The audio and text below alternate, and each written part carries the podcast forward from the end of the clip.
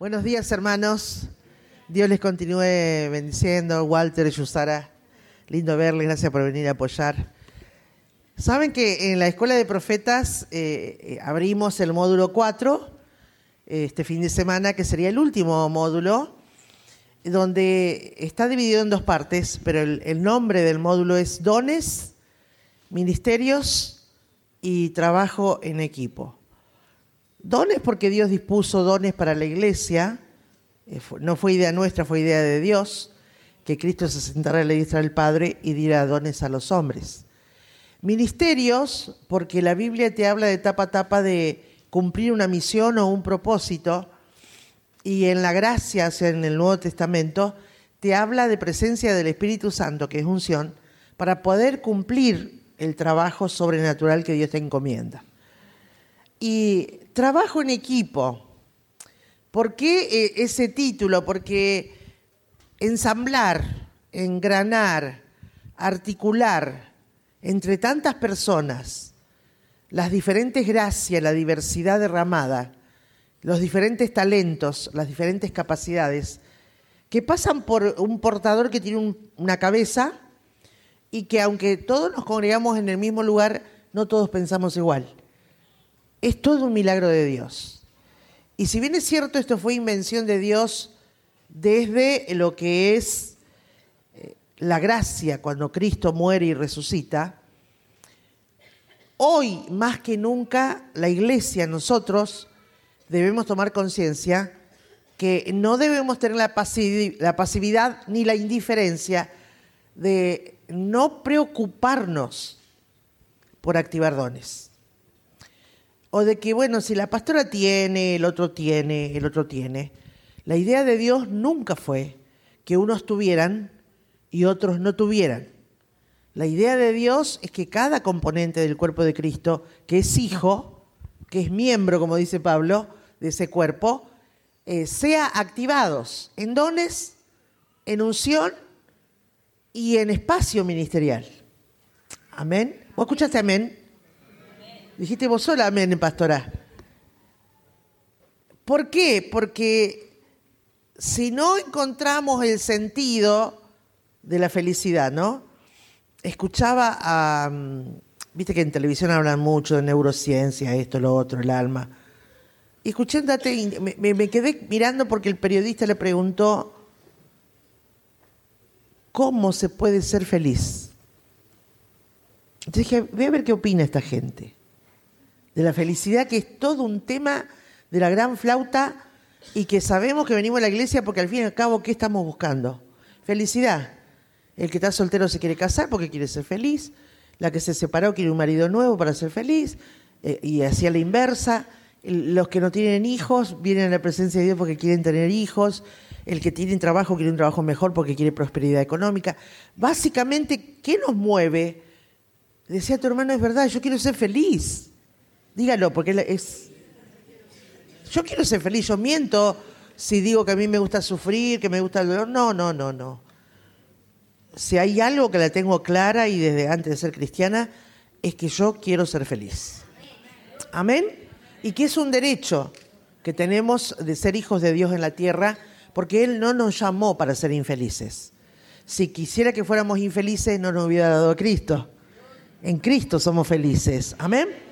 ¿Y sabe qué dijo este, este señor? Dijo, dio varios factores, pero dijo, ser una persona que ayude a otra persona, eso dijo, le da sentido a la vida. Y me quedé, viste, digo, ¿cómo pueden usar la misma palabra que usamos nosotros a veces en la iglesia? Eso le da sentido a la vida, le da propósito y el propósito, dijo, hace feliz a cualquiera. Y yo pensaba, a cualquiera no, porque los cristianos somos bastante embromaditos y a alguno le hablas de propósito y le sale caspa. ¿No? Entonces voy a decir qué contraposición entre los que no tienen a Cristo y ven la película de una manera y nosotros que tenemos a Cristo y vemos la película de otra manera, ¿no? Así que este, esta materia es la que abrimos este fin de semana. Eh, podía haber dado las reglas que faltan porque son 10 reglas de introducción, para poder eh, trabajar en equipo y en forma articulada. Pero eh, decidí dar un tema que di en la iglesia de los pastores Vergara. Usted sabe que antes de venir por aquí, el viernes estuve en la iglesia de los pastores Vergara, porque tiene que ver con dones, ministerio y trabajo en equipo. Y la mayoría de la iglesia no implementa todavía en su vocabulario los, la palabra los diseños de Dios. Diga conmigo, los diseños de Dios. ¿Sí? No es que tenemos la capacidad todavía en la madurez que deberíamos tener como iglesia de que eh, sea parte del lenguaje cotidiano y además de ser parte del lenguaje cotidiano, tuviéramos la capacidad del espíritu de discernir cuando tenés a alguien enfrente si está fuera de diseño en algo. Sí te, te puedo hacer una introducción diciendo que hay gente eh, que gana muchísimo dinero y que me toca recibirla en consejería porque dicen, Vero, ganamos esto y esto entre mi esposa y yo y no sabemos qué es lo que sucede, que nos llevamos a fin de mes. Entonces, obviamente, cuando te dicen el, sueldazo que tienen, y vos decís, hay gente que vive con, con el 10% de lo que esta gente vive, ¿qué es lo que sucede? Entonces, la labor del consejero es discernir si es que va a ejercer un don sobrenatural o escuchar para que la sabiduría, que otro don sobrenatural, te, te dé el consejo específico para esa persona. Y por lo general la palabra que usa es, claro, tenés guita, pero te saliste de diseño en lo que es administración. ¿No? Hay eh, jóvenes que quieren casarse porque eh, es un derecho natural de la vida, que quieren ser felices compartiendo la vida con otro, y quieren tener hijos y toda la historia. Y a los que están en la iglesia en particular, le pasan los años, le pasan los años. Y a veces haciéndole bromas a algunas chicas le digo, pero vos querés ser madre o querés ser abuela. Porque, viste, pasan los años y ya, eh, decir, algunas que tienen 35 le digo, ojo que estás en la línea de la oportunidad de ser madre porque después de los 40 hay riesgo de tantas cosas. Entonces, viste, no es que le quiero pinchar la fe a nadie, pero sí a veces el realismo, y le digo, a ver, la familia es lo primero que Dios diseñó, antes que la iglesia, antes que todo, eh, y la familia es un regalo de Dios para toda la raza humana. No es que los evangélicos tenemos ese regalo y los de afuera que se mueran de hambre. No, para todos Dios inventó esto tan glorioso llamado familia. Entonces me toca revisar diseño a veces. Porque si sos una hija fiel a Dios, un hijo fiel a Dios, te congregás, trabajás en la iglesia, te esforzás en vivir lo que entendés, y de pronto no se te concede algo tan normal, es anormal que no te sea concedido. Y mi labor es ver si eh, hay algo de diseño que la persona no se percató, si salió de ahí y por eso no alcanza lo que anhela. Hay gente que trabaja en todo lo que los pastores le dicen, pero como no encuentran su espacio de unción, siempre va a haber un grado de insatisfacción. Mi gran trabajo es cuando la pastora me pide o el pastor, mira, está en crisis porque me quiere abandonar lo que está haciendo, por la insatisfacción. Es sentarme con la persona y bajo los dones del Espíritu ver qué diseño es el que se quebrantó para que una persona esté 15, 20 años dando vuelta para ver qué quiere Dios de él. Cuando Dios no es un verdugo, es un Padre amoroso, que siempre nos eh, pide que nos acerquemos a Él, es porque eh, nos va a dar soluciones. Cristo mismo dijo, eh, vengan a mí los que están trabajados y los que están cargados, que yo les haré descansar. Entonces Dios nunca te va a pedir acercamiento para incrementarte el problema o la presión psicológica o, cerrarte la puerta para que te quede, viste, como este ratoncito que en el laboratorio lo metan en un laberinto para ver cuánto tarda en salir, a ver cuánto marote tiene el, ratoncito. No, Dios no es así, Dios no te mete en laberintos. Dios entra y te dice, vení, porque yo te voy a mostrar dónde está la puerta. Amén. Entonces, nuestro Dios es un facilitador. Nuestro Dios no es complicado, eh, para nosotros es complicado conocerle. Entonces, parte de, este, de esta materia, eh, dones, ministerio y trabajo en equipo, creo que la base, lo básico, para que uno pueda tener anhelo por dones, por ministerios y por ensamblar esas gracias para que la iglesia sea fuerte, pasa básicamente por creer en los diseños de Dios. Dígale a su hermano, ¿cuántos diseños pensás que hay revelados en la Sagrada Escritura?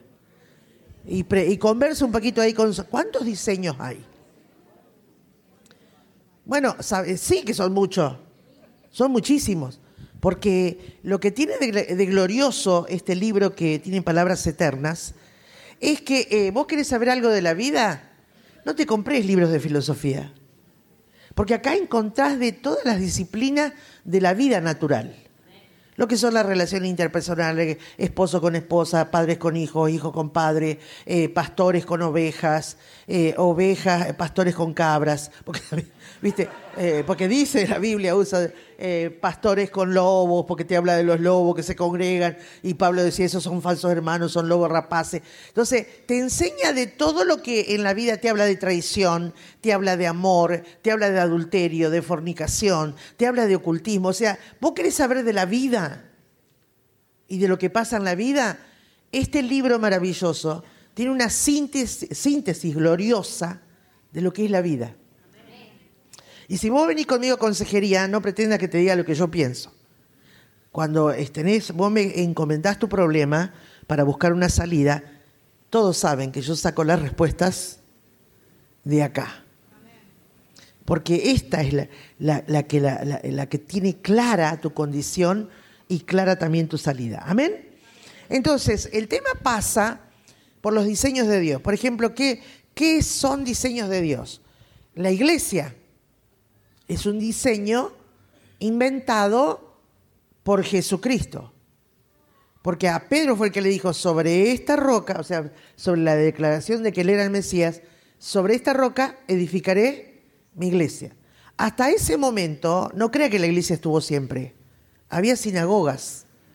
Después de la muerte de Cristo, nació la iglesia como diseño.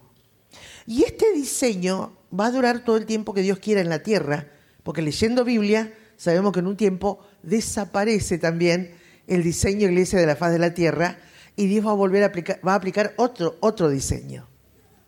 Interesante, ¿no? La familia es diseño. ¿Qué más es diseño?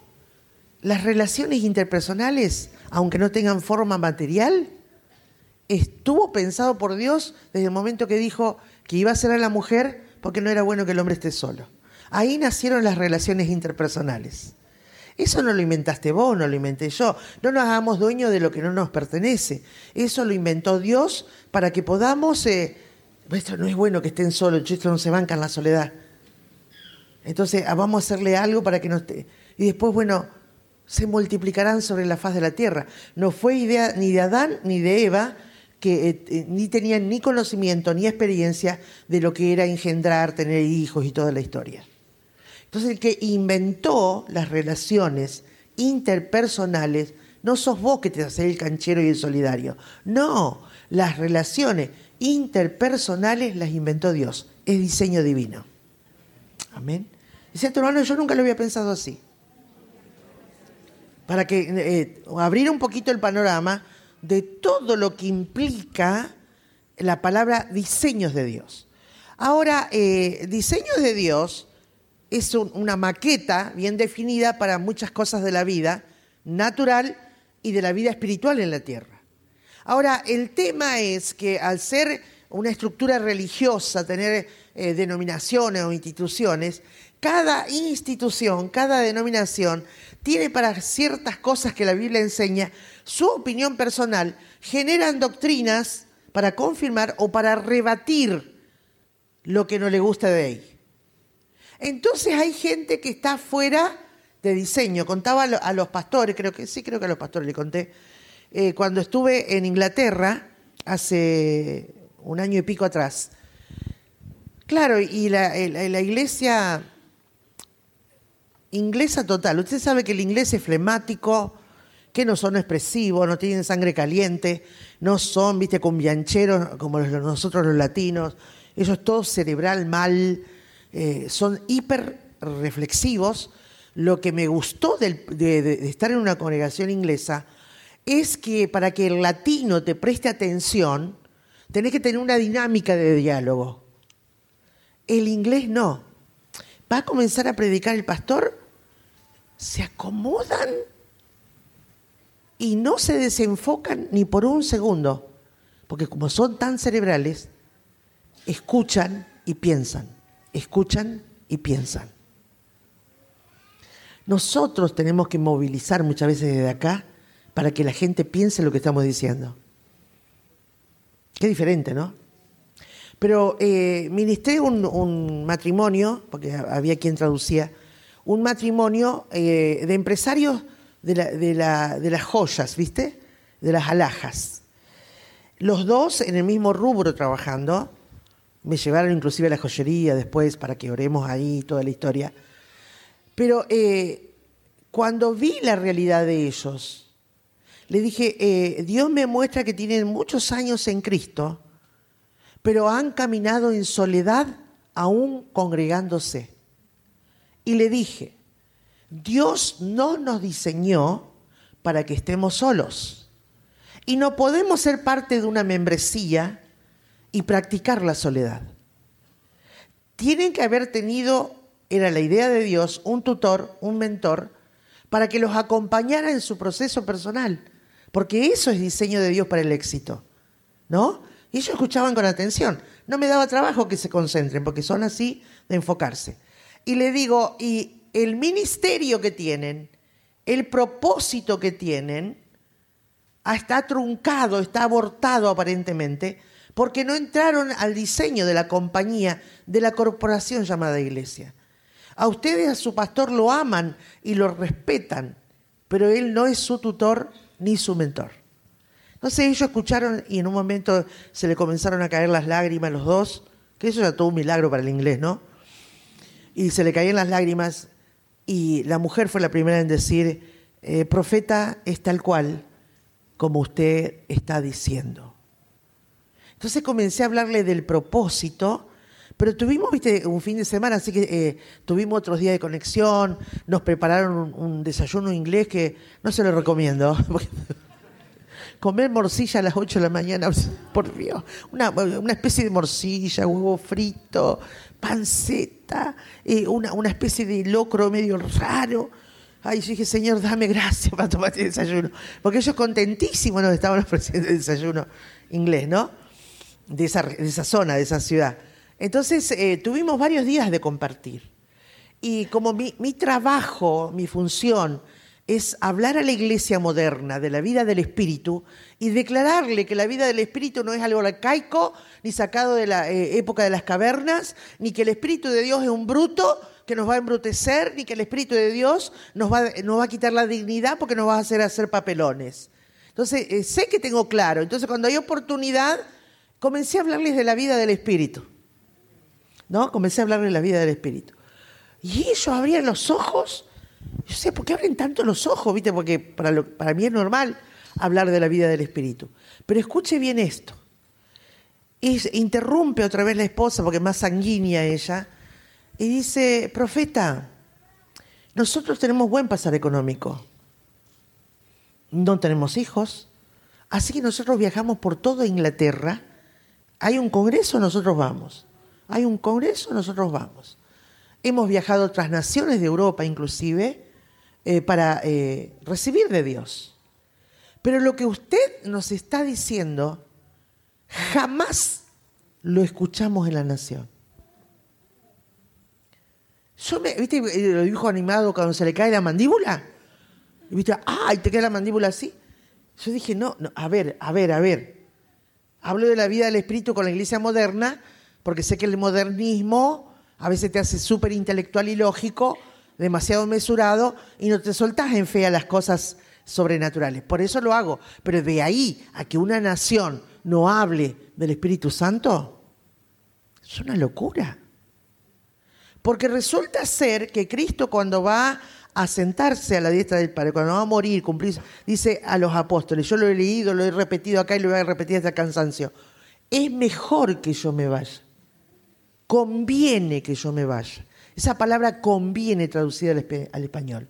Quiere decir que es mejor el negocio de ahora que mejor el negocio que cuando Cristo caminaba en la tierra.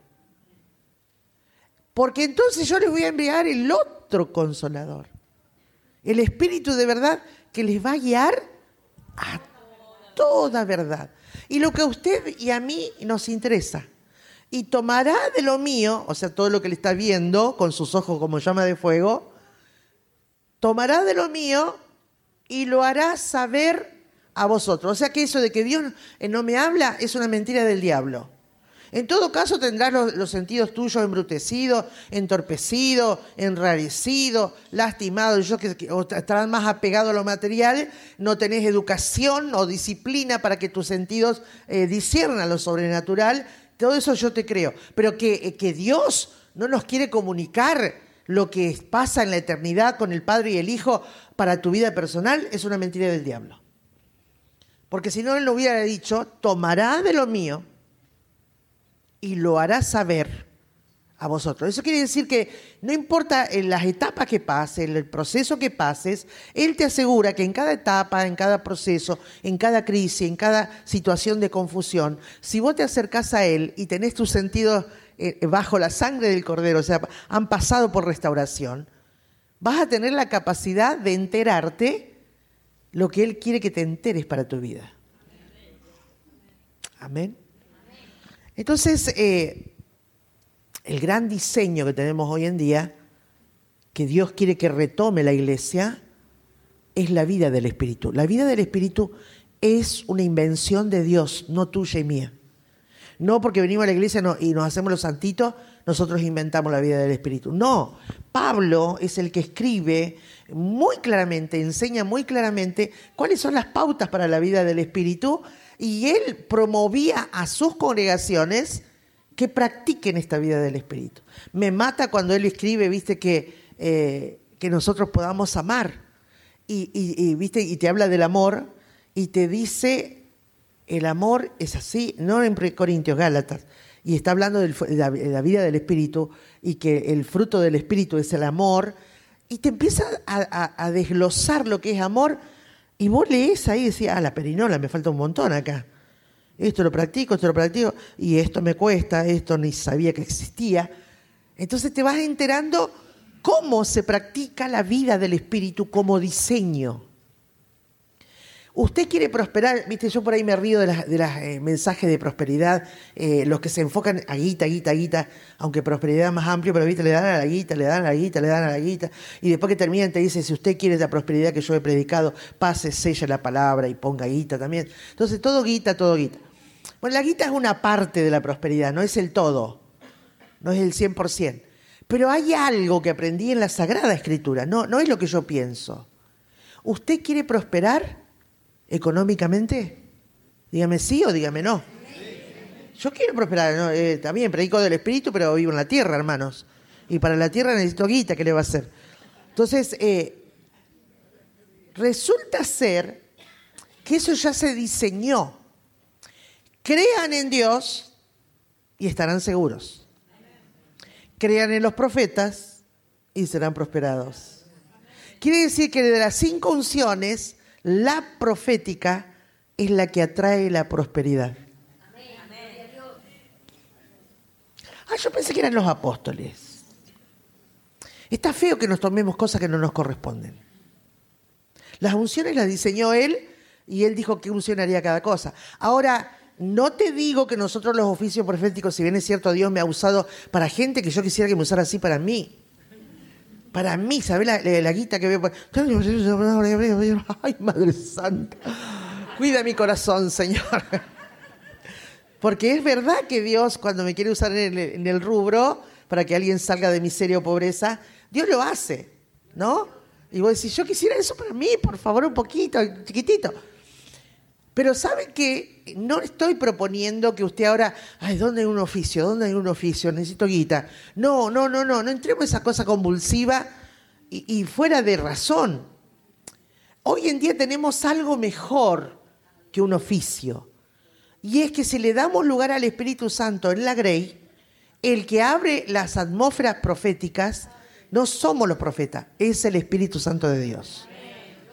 Y cuando se genera en una iglesia la modalidad, la disciplina, el hábito y el ejercicio de, soltarse para que se abran las dimensiones proféticas, soltarse a la vida del Espíritu, como consecuencia de esa presencia y dimensión profética, Dios comienza a activar la prosperidad en todos. Lo primero que hace es multiplicación de gente en la iglesia.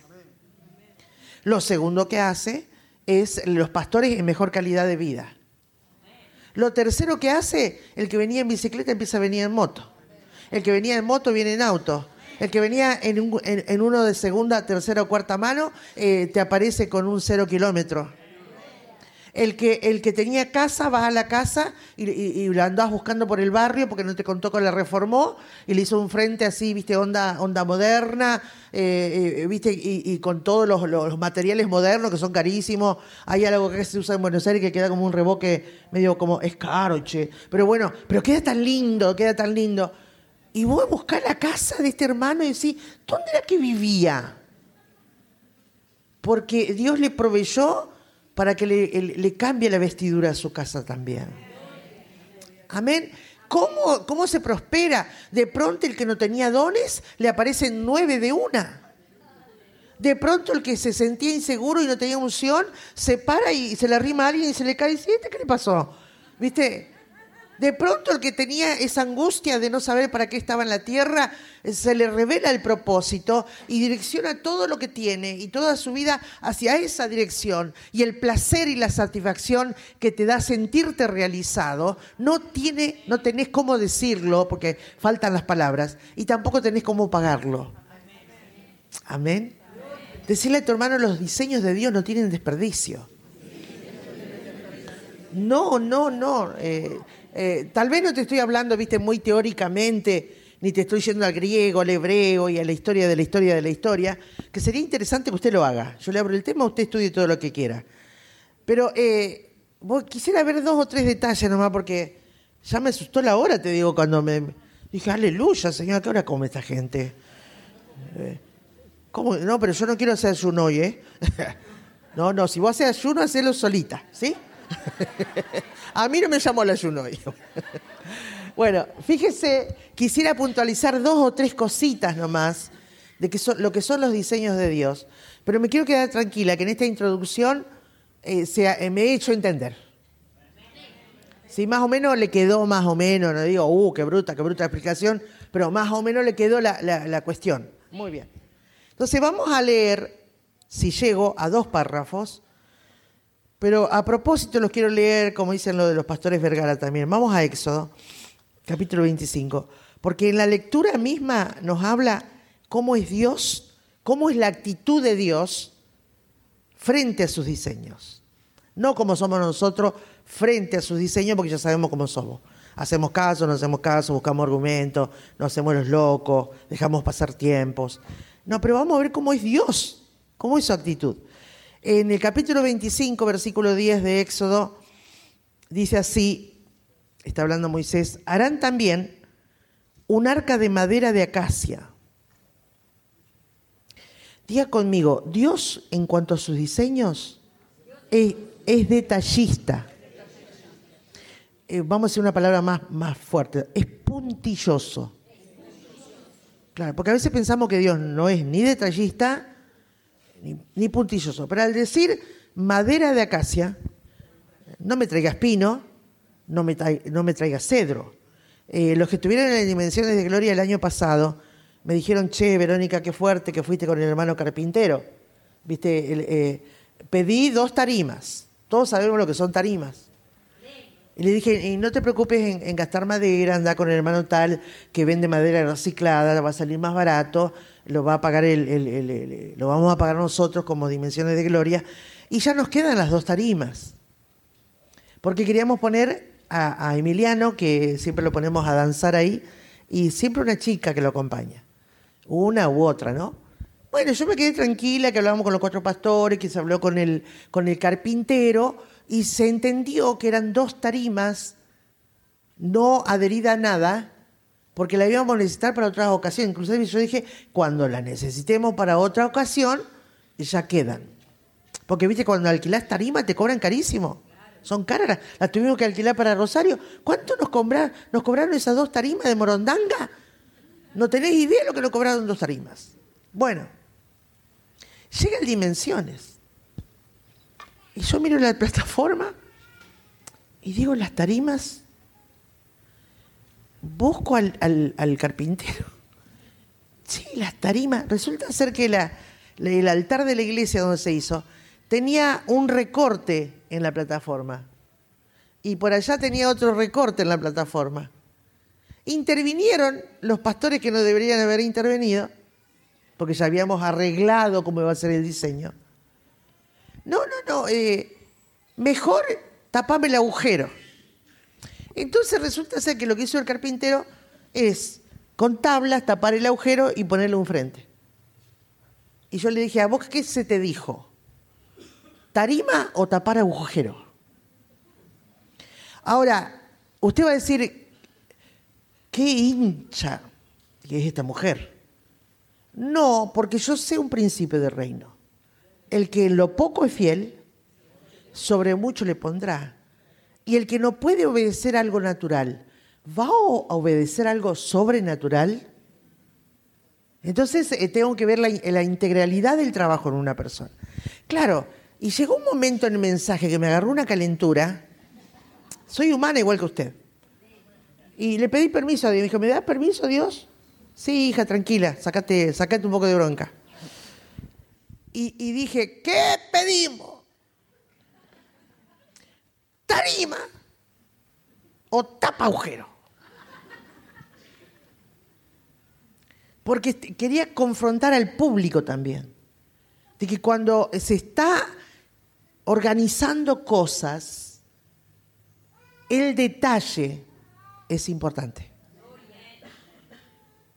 Eso es lo primero que tenemos que rescatar, según lo que vamos a seguir leyendo, que Dios es puntilloso y detallista en cuanto a diseños se refiere.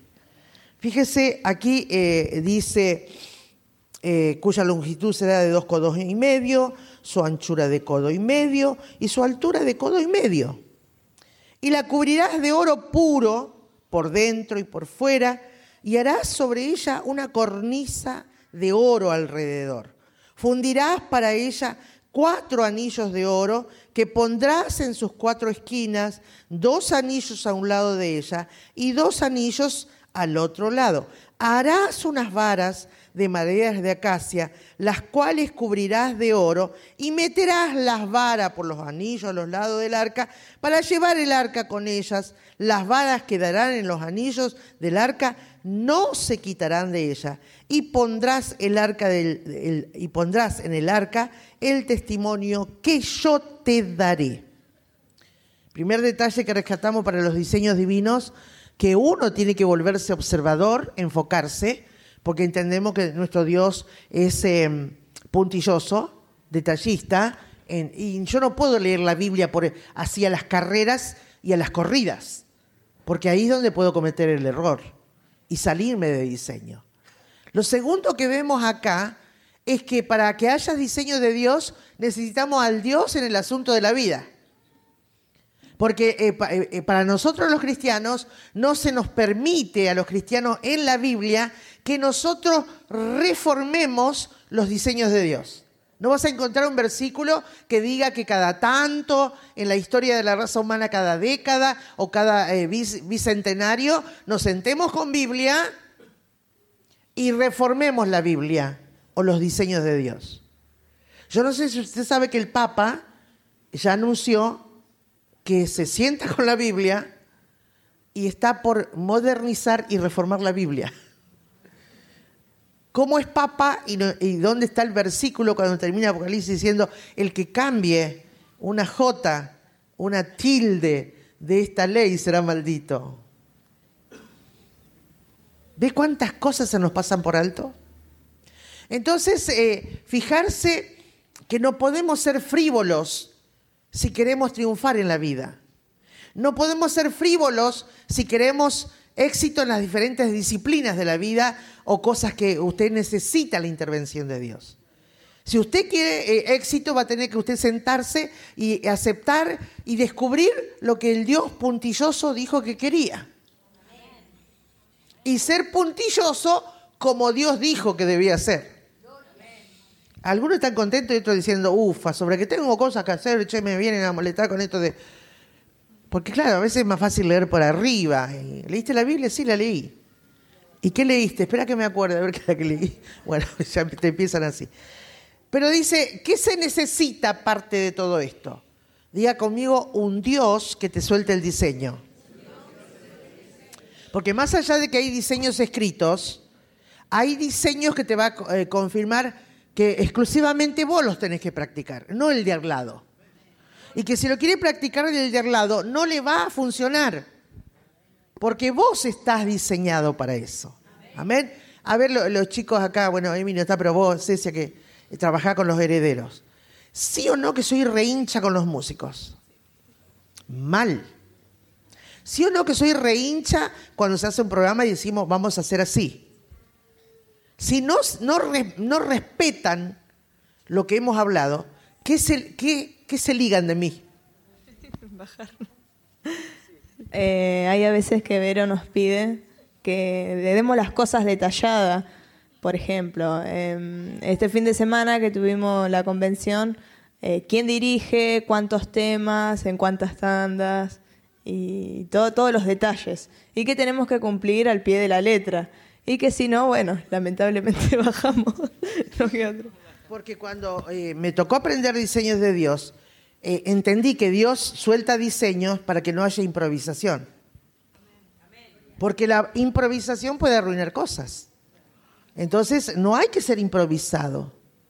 Hay que ser puntilloso desde lo natural de armar un programa para la iglesia hasta armar estructuras de trabajo, etcétera, etcétera, etcétera. ¿Y, por qué le hincho a los chicos? Porque sé que si aprenden en lo natural, luego van a poder practicar lo sobrenatural. Amén. ¿Acaso no dijo Pablo primero lo natural y después viene lo, espiritual, no? Entonces eh, dice, y pondrás en el arca el testimonio que yo te daré. O sea, necesitamos un Dios que nos suelte diseño. Pero también, diga conmigo, se necesita un receptor.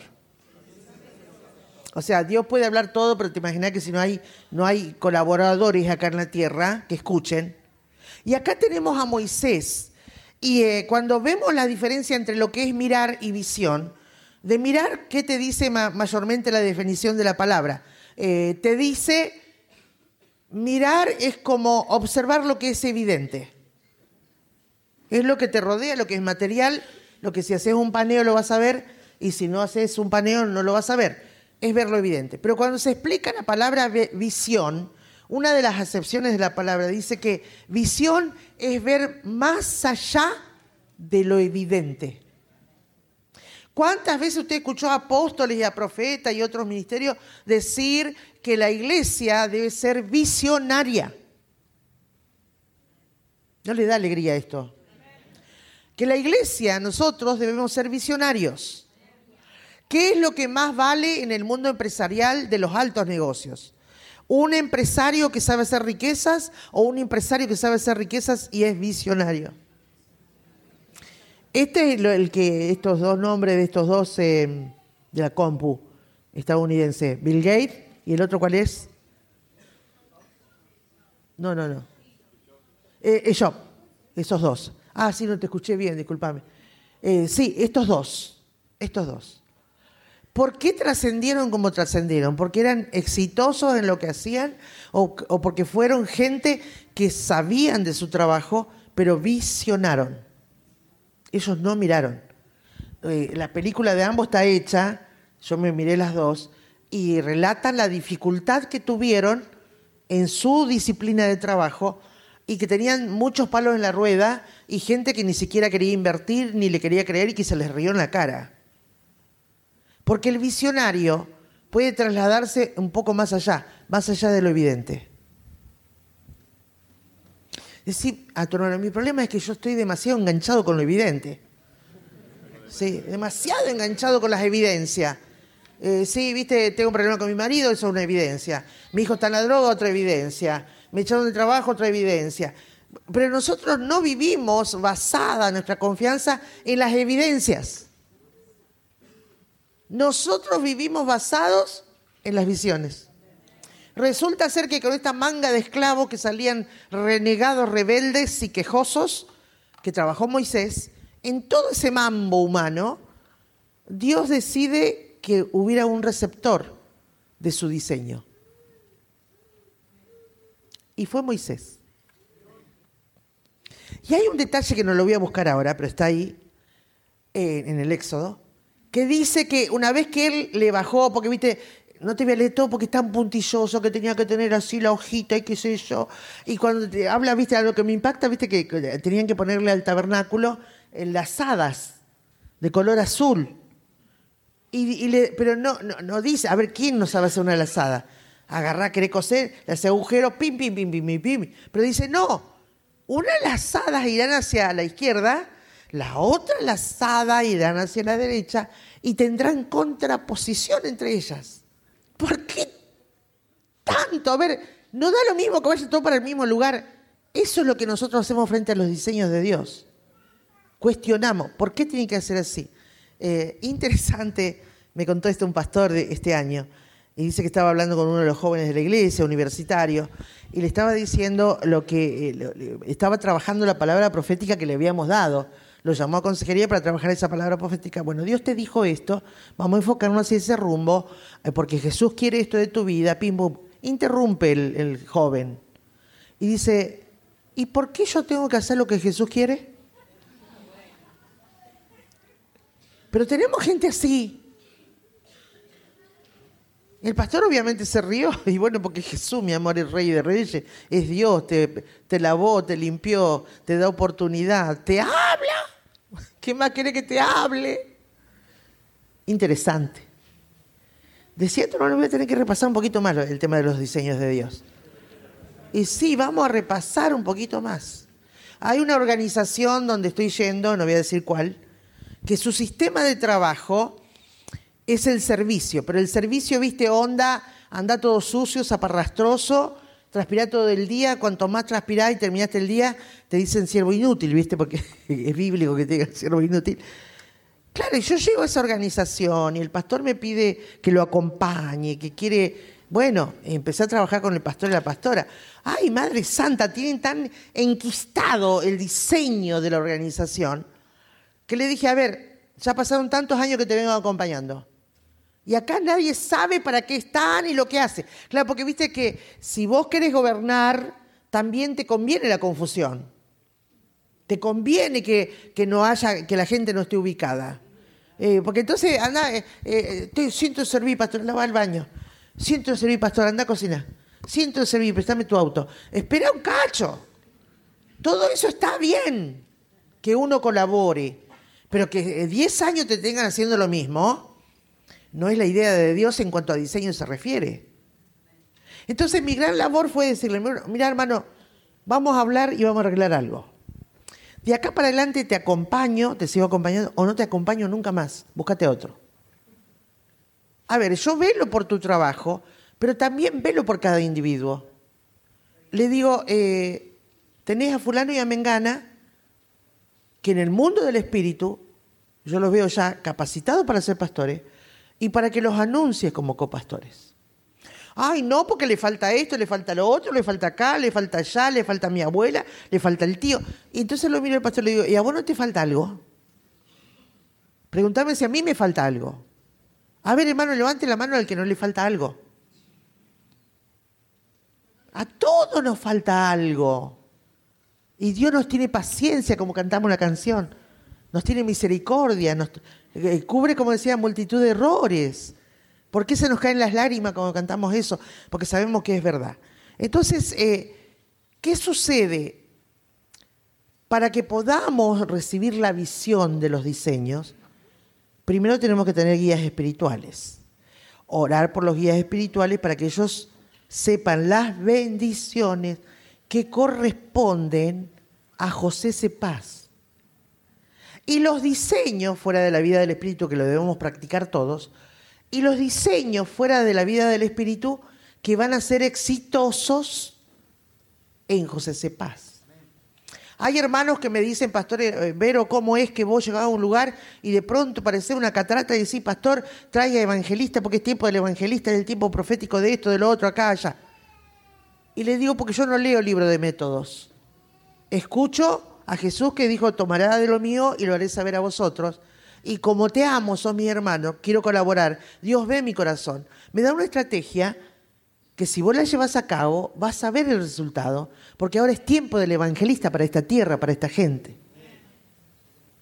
No se trabaja así, Sonia, yo lo sé. No trabaja así la iglesia. Debería, pero la mayoría no trabaja así. Pero Dios tiene diseños para cada lugar.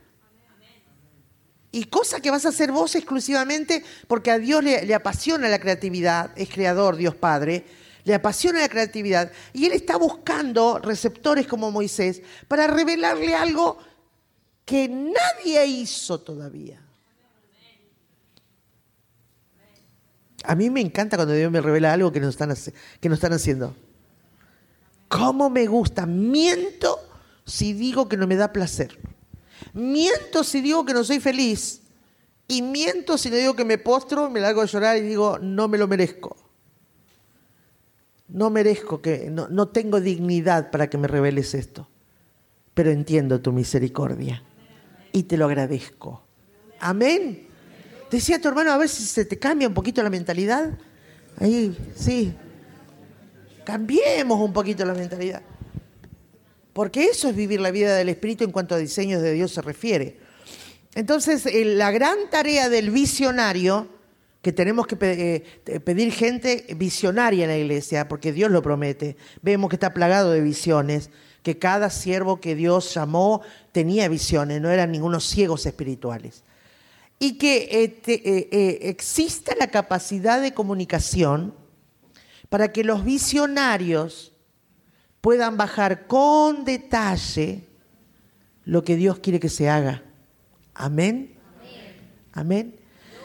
Por eso le, quise leer esto, no le leo todo, le quise leer esto, para que usted vea que Dios, viste, no es que, che, hacemos una caja cuadrada con un... No, tanto detalle que me deja, me deja helada. Pero, y no le dije lo que le iba a decir porque me dispersé, pero ya se lo voy a decir. Y de allí me declararé a ti, versículo 22, y hablaré contigo. De allí me declararé a ti y hablaré contigo. De sobre el propiciatorio, porque lo que estaba haciendo era el arca del testimonio, de entre los dos querubines que están sobre el arca del testimonio, todo lo que yo te mandare para los hijos de Israel. Eh, con esto eh, le voy a decir algo muy fuerte los salmos de David nos enseñan que hay que invocar el nombre de Dios. Hay veces que cuando enseño eso digo, hermano, nosotros tenemos autoridad como hijos para llamar a Dios, porque invocación es llamar. Llámelo a Dios. Si no lo siente en una reunión, llámelo, porque escrito está que podemos invocar su nombre, ¿no? Y, pero Dios me ha enseñado algo en cuanto a diseño. Y me ha dicho, hija, si las cosas no prepararon la atmósfera a la iglesia, no me prepararon un camino como Juan el Bautista, para que yo descienda, aunque está escrito lo que está escrito, yo me reservo el derecho, como soberano, si desciendo o no desciendo, y todo el mundo entiende eso. Quiere decir que eh, hay situaciones y lugares donde nosotros, si no hacemos las cosas como Él las estableció, Espere sentada la abundancia o sentado la abundancia de su presencia, porque no va a descender como usted espera. ¿Por qué trabajo tanto con los músicos?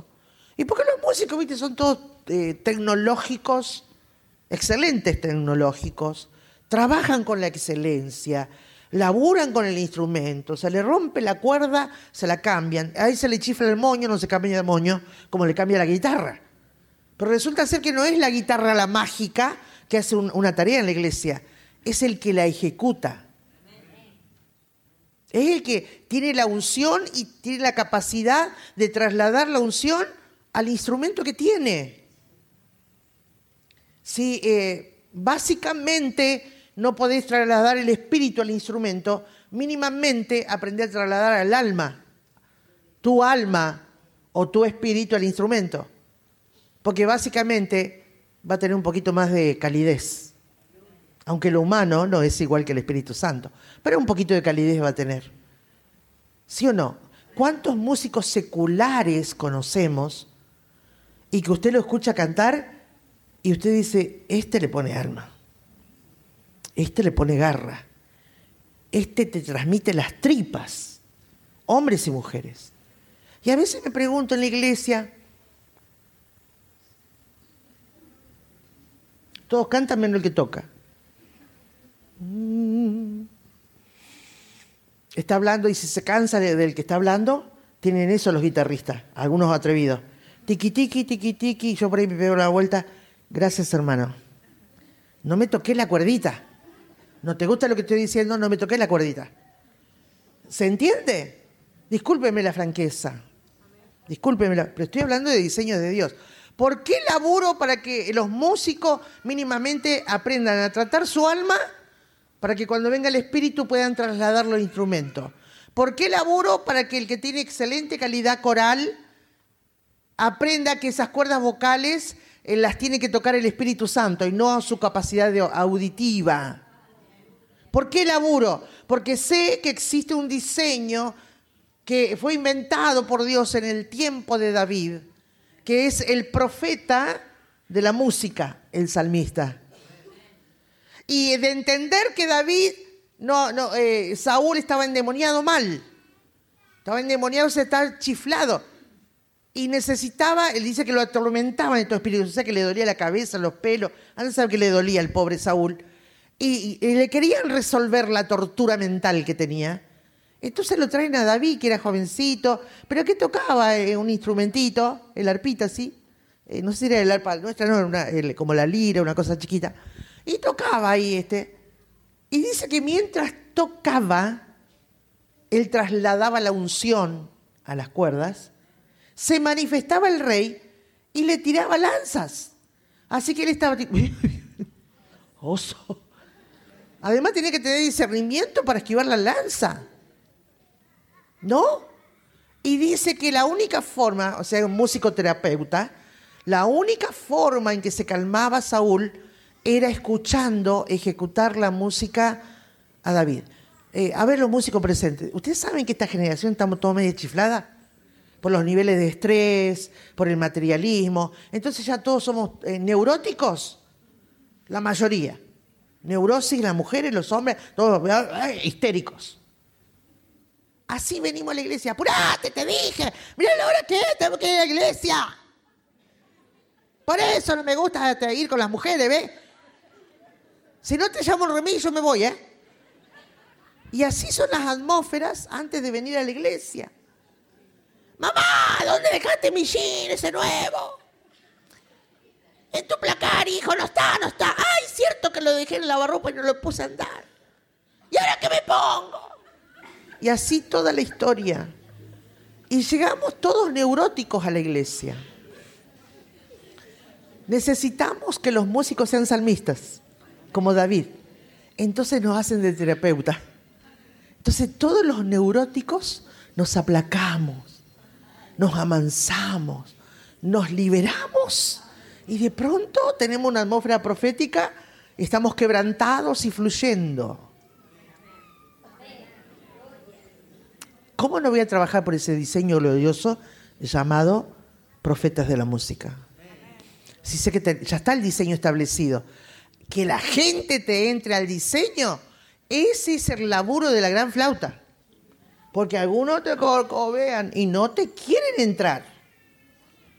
Ese es el trabajo que tenemos, que la gente descubra la bendición de un diseño que no tiene margen de error y que tenga la voluntad y la humildad de acceder y entrar. Decía tu hermano, ¿vos entraste a todos los diseños establecidos por Dios para el éxito? Decía, hay que preguntar, ¿no?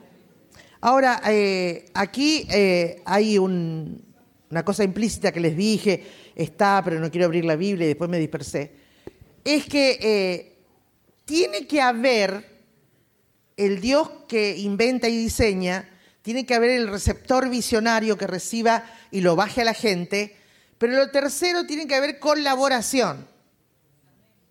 Porque ¿de qué valía que eh, Dios hablara a Moisés? ¿De qué servía que eh, Moisés tuviera la visión y, lo vio, por eso lo podía describir con detalle, porque escuchó y vio? Si no hubiera eh, artesanos de cada disciplina que se necesitaba para llevar a cabo la obra.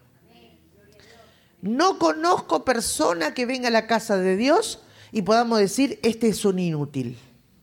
Eso es mentira del diablo. No es verdad. No existe persona inútil. Porque el que no te toca la guitarrita sabe hablar.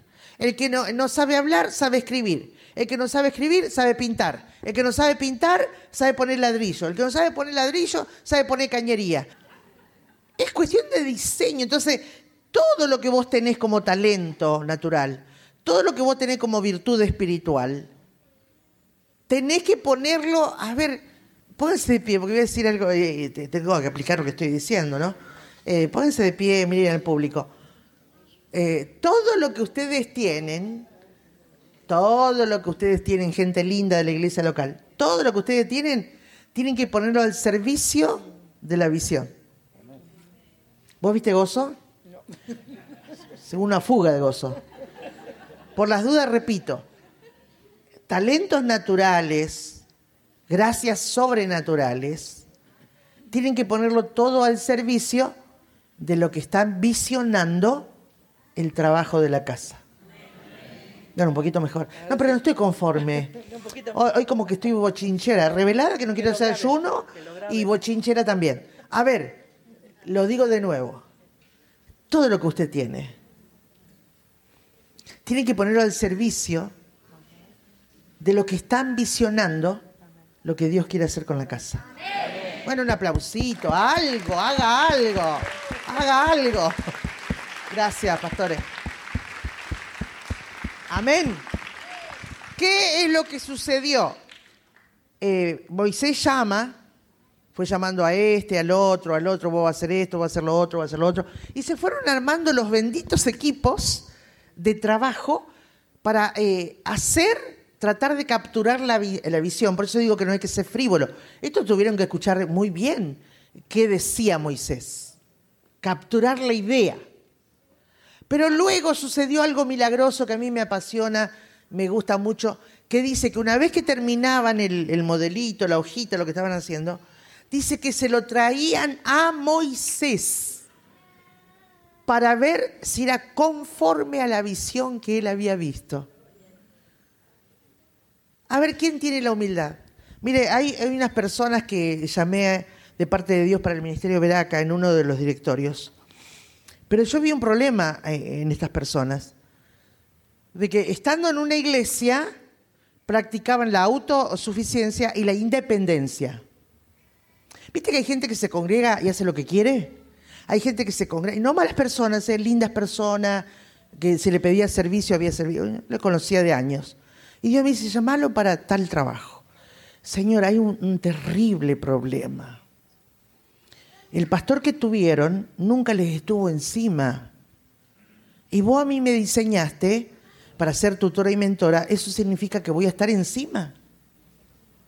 Y se me va a armar un regio problema, porque el que no está acostumbrado a algo y de pronto se siente invadido, porque él construyó y ella construyó la autosuficiencia, la independencia, y no te metas en mi vida. Vos sos pastor para el día domingo, pero en mi vida no te metas.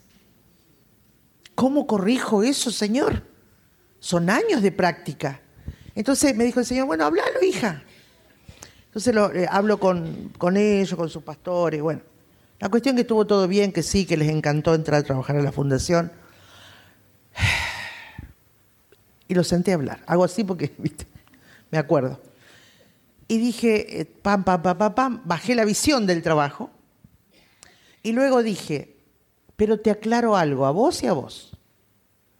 Ustedes en la iglesia donde estuvieron, lo sé por el Espíritu, porque lo he visto en el Espíritu, ustedes hicieron siempre lo que quisieron. No rindieron cuenta de nada al pastor de su vida personal.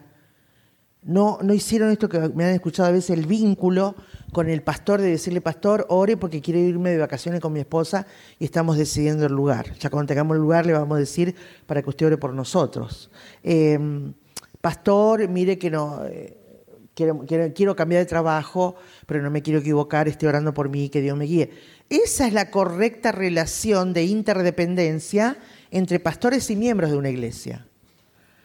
Entonces le dije, y como ustedes son ya autosuficientes, independientes, mañosos, les prometo una cosa.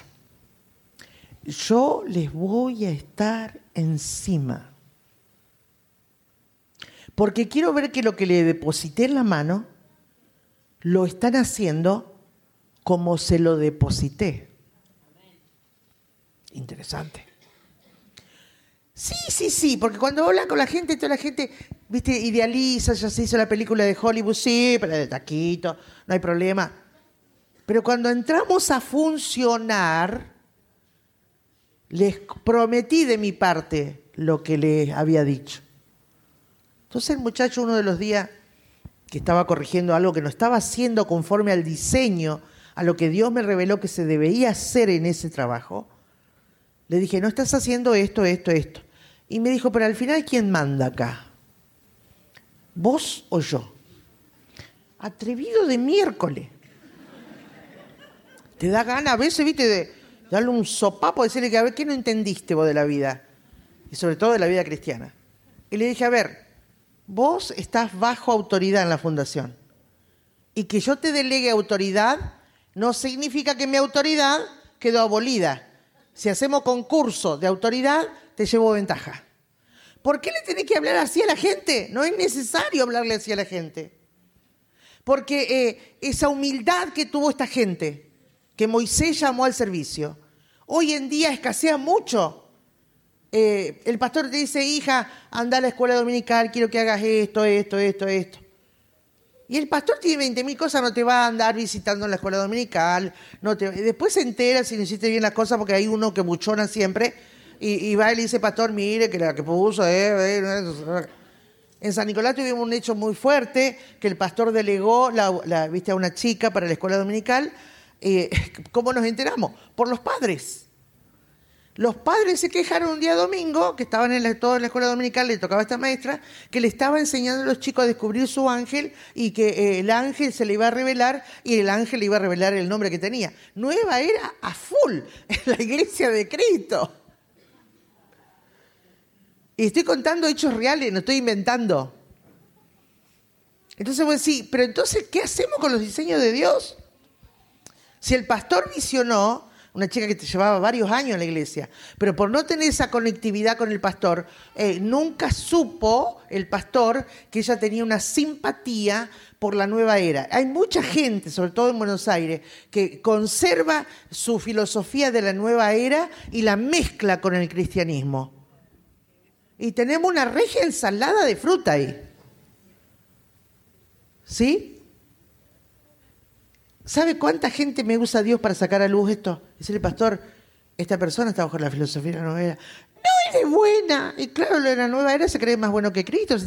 Tiene que hacer crecer el Cristo interior, entonces son todos amorositos. Ay, cómo te quiero, qué linda persona que soy. No, no digo que usted no lo diga, digo que ellos tienen todo ese, ese, ese, ese verso humanista de que somos todos buenos, hagamos un mundo hippie y nos amemos todos.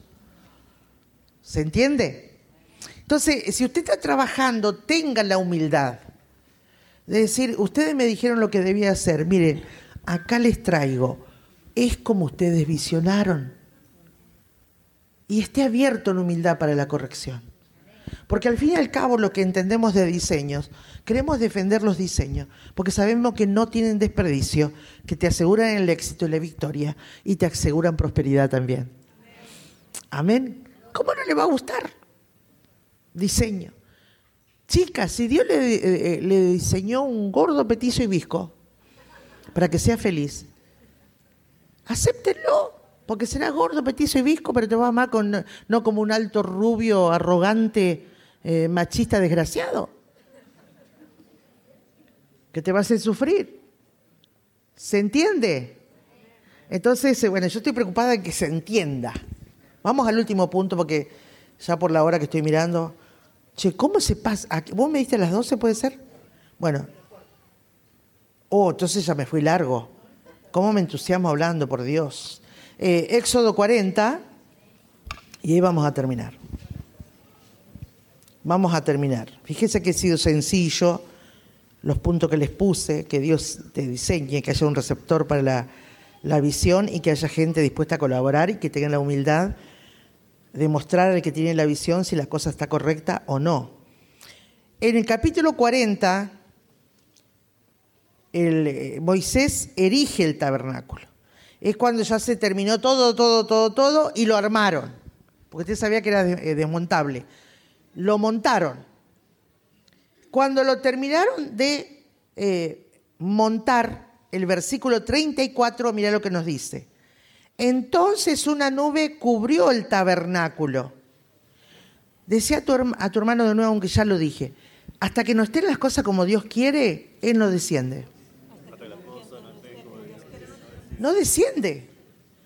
No desciende. Cuando erigieron, cuando el diseño estuvo como Él puntillosamente lo pidió, entonces una nube cubrió el tabernáculo de reunión y la gloria de Jehová llenó el tabernáculo.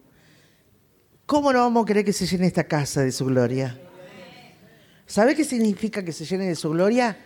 Que, ya no sintamos por fe la presencia, sino que palpemos el peso de su presencia. Ya cuando la presencia de Dios está tan pesada que vos decís, ah, agarrame que me caigo.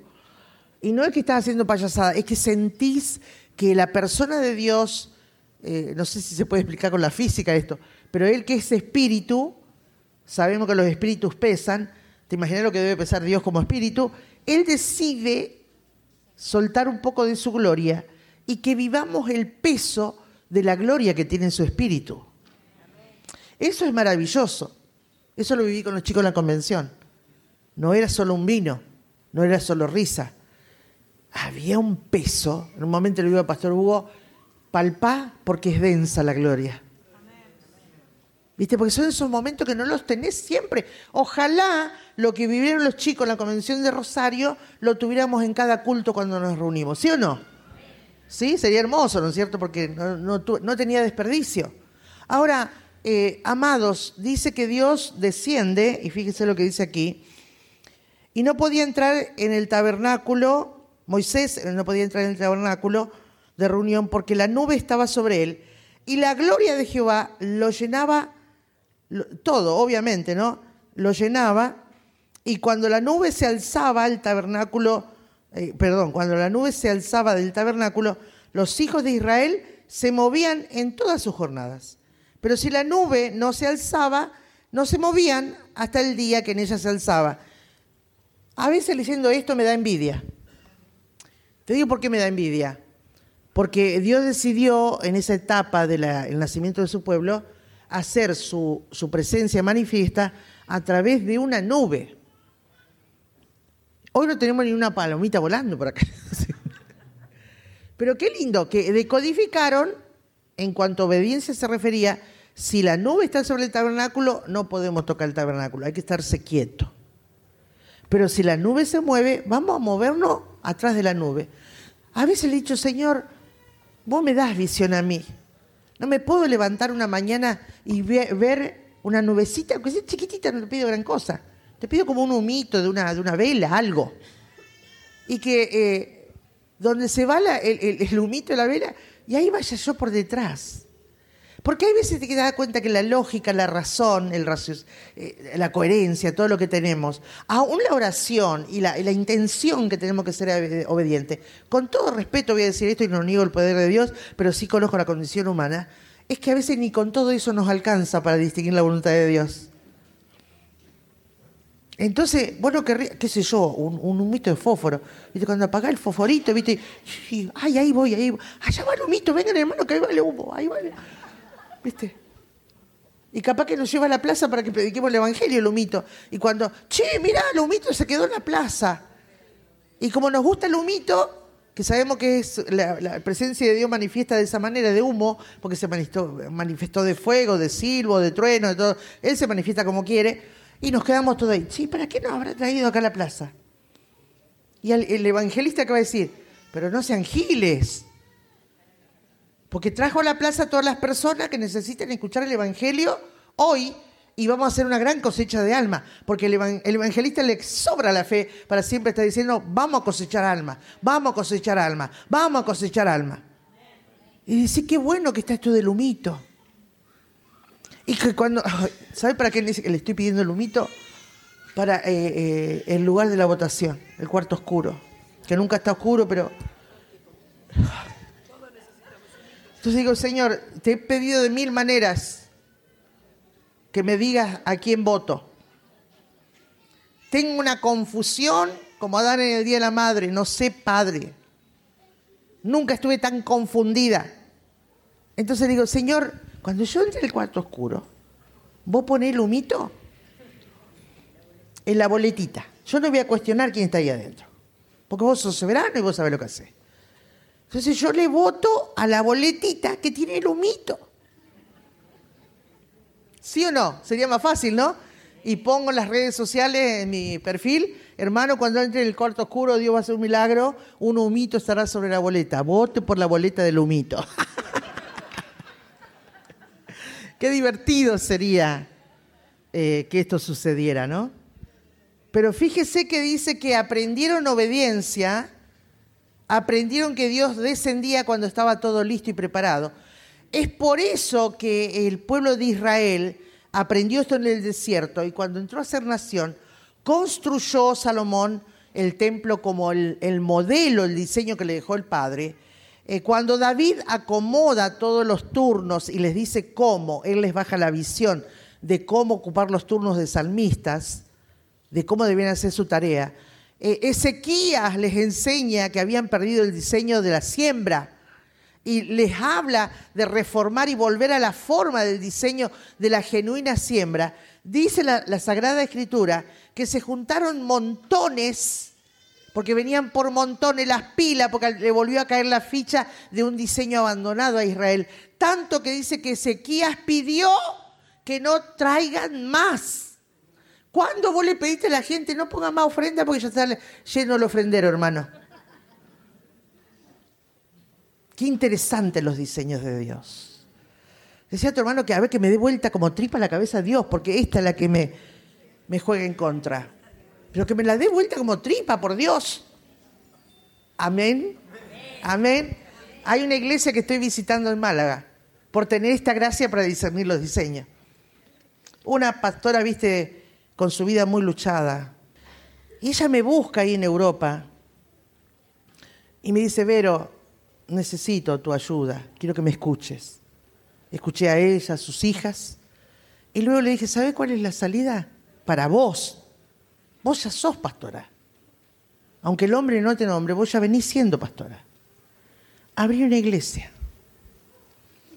Pero ¿cómo voy a abrir la iglesia, Vero? Yo te voy a conectar con un pastor que te va a ayudar, que te lleva ventajas de experiencia, está en una organización, tiene un buen corazón, tiene visión de reino. Y lo conecto. Cuando los conecto, ¿qué pasa cuando vos querés aplicar diseño? Le dije, pastor, esta es la hermana que yo quería presentarte. El pastor, claro, discernimiento, le vio todas las mañas a la mujer. Que no voy a negar que, no las tenga. ¿Quién no tiene mañas? Levante la mano el que no tiene una maña que resolver. Tenemos mañas. Entonces el pastor corcoveó. Y vi cómo corcoveó. Pero no fue, eh, no le faltó amabilidad. Pero cuando se fue la mujer, él me dice, mira Verónica, yo sé que sos profeta, yo vos sabés que te escucho, pero yo a esta mujer le voy a poner todas las cláusulas, ¿eh? Y si no las acepta, mejor que se vaya, porque por lo que vi del espíritu, esta mujer a mí no me conviene. Entonces le dije, primero, ¿por qué no aplicamos la estrategia? El diseño, le dije. Y después vemos. Él está enamorado de la familia ahora. Ay, no sabe qué bueno. Ay, los hijos, está chocho con los hijos, contentísimo. Son hijos empresarios, viste que fui a orar por su empresa.